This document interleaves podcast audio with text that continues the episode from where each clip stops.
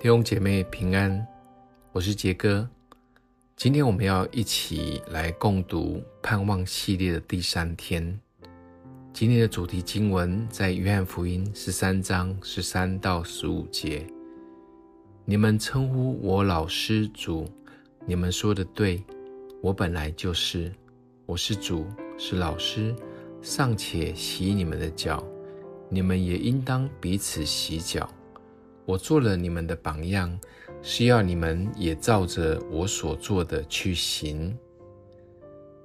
一心要做大事，是我们属灵生命的一大障碍。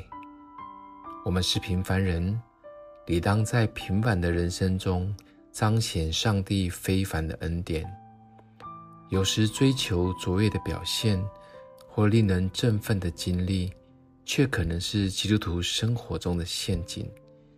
有些时候，上帝为我们安排的例行差事，例如就像耶稣用毛巾为人洗脚，或我们去关怀人之类的服事，既没有启示，甚至也没有令人兴奋的激动。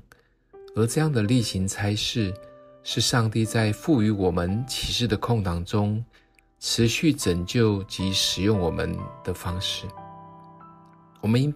不应期待他要经常赐予我们惊心动魄的经历，或所谓伟大的服事。耶稣的一生便是完美人生的中的最佳写照。在每一天的生活中，无论做什么，都把神的心意放在其中。这其实也是我们被救赎的启示，乃是上帝能赐予我们新的性情，无论做什么，或大。或小的事，都是为主而做，使我们在这个过程当中更能体会神的心意，也能借此活出全新的生命，好不好？让我们一起来想一想，我又有没有哪一些不切实际的期待呢？